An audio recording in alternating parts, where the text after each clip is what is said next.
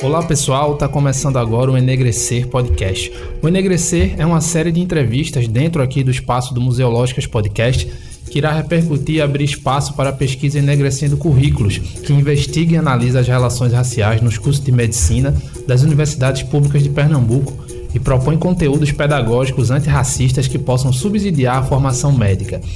Coordenado pela doutora Ana Cláudia Rodrigues, antropóloga e professora da UFPE, a pesquisa está sendo desenvolvida pelo AIE, Laboratório Interdisciplinar Natureza, Cultura e Técnica do Departamento de Antropologia e Museologia da UFPE e tem financiamento da FACEP por meio do edital Solano Trindade de Estudos Étnico-Raciais. O episódio de hoje está começando, mas antes desse vídeo vamos nos apresentar aqui para você ouvinte, eu sou Felipe Bernardo, estudante de Ciências Sociais da UFPE, integrante da equipe da pesquisa. Nós vamos estar juntos aqui discutindo temas pertinentes e recebendo, recebendo convidados ao longo desse projeto. E hoje a gente vai falar sobre saúde da população negra. Eu recebo aqui Jaci Santana, ela é médica e está à frente da coordenação do ambulatório da pele negra do Recife. Bem-vinda, Jaci, muito obrigado pela sua presença. Obrigada, Felipe. Um bom dia para vocês. É um prazer estar aqui eu sou Jaci Santana, dermatologista, e eu venho estudando bastante essa, essa área que é a pele negra. Ótimo, Jaci. Muito obrigado pela sua presença. E a gente já vai começar tocando num ponto-chave aqui, Jaci. Eu queria que você falasse aqui para gente qual a importância de se discutir saúde da população negra e por que, que a gente precisa falar sobre isso. Bom, primeiro, uma questão que é óbvia, né? Nós somos a maior parte da população brasileira. A gente representa em torno de 56% da população brasileira, né? Então, a gente tem que discutir a nossa saúde. É, a gente tem várias situações é, de saúde física, mental. Então, é importante pensar nessa população.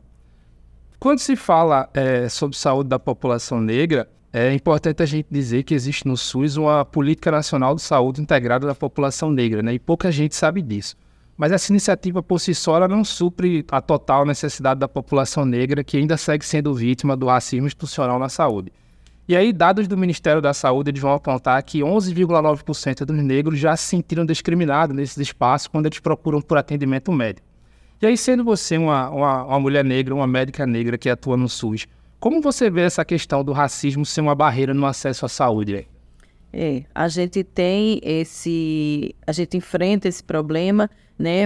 Como a gente sabe, o racismo ele é institucional, estrutural. Então, assim, muitos profissionais de saúde que estão ali nas instituições, eles também não estão preparados para, o melhor assim, sensibilizados para atender a população negra, para pensar no problema do negro e ficar atento a comportamentos racistas. Quando se fala sobre saúde da população negra, né, uma das coisas que me vem à cabeça é sempre essa ideia perpetuada de que o negro aguenta dor. E, a, e também um outro problema bastante recorrente é a, a falta de medicação básica em, em postos de saúde das periferias, né, que é um território majoritariamente ocupado por pessoas negras e pobres. E aí, esses são dois exemplos de como a saúde pública é marcada por essa questão racial e, de certa maneira, acaba aumentando ainda mais a vulnerabilidade da população negra. E aí a minha pergunta ela vai no sentido de saber como a gente pode pensar saúde pública no Brasil levando em consideração a questão racial, né? O que ainda não foi feito, que a gente precisa fazer para mudar esse quadro. É, eu acho assim, apesar de já, já existir esse programa, né, para atenção da saúde da população negra, mas precisa sensibilizar, educar as pessoas que estão ali na, nas instituições, nos hospitais, nos postos de saúde.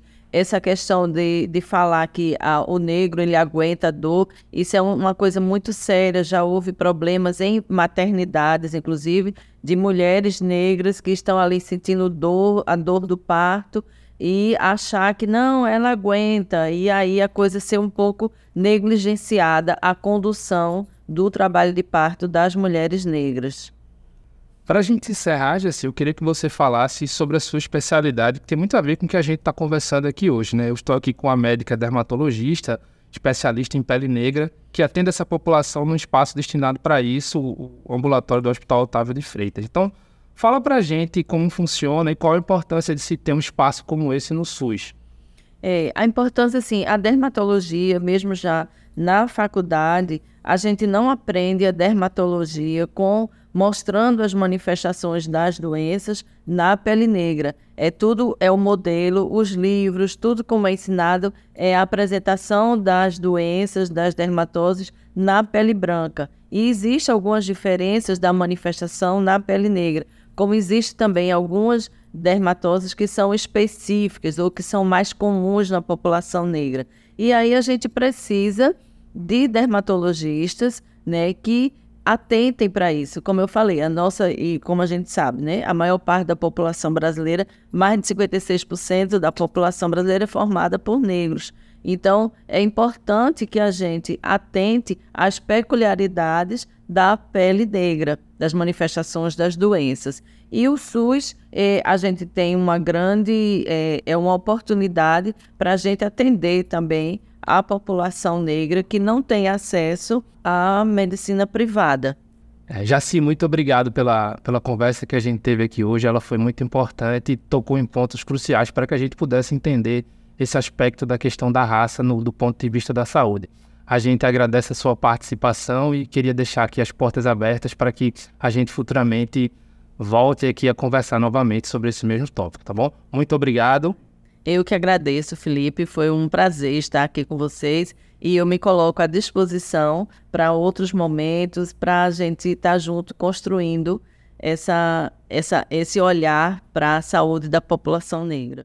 É, o episódio de hoje está chegando ao fim. Eu queria agradecer também à Rádio Web UPE, ligada ao Núcleo de Educação à Distância, na coordenação do professor Renato Medeiros, o apoio técnico de Wesley Amaro e a produção de Catarina Brito. Muito obrigado a todos que nos ouviram e até a próxima.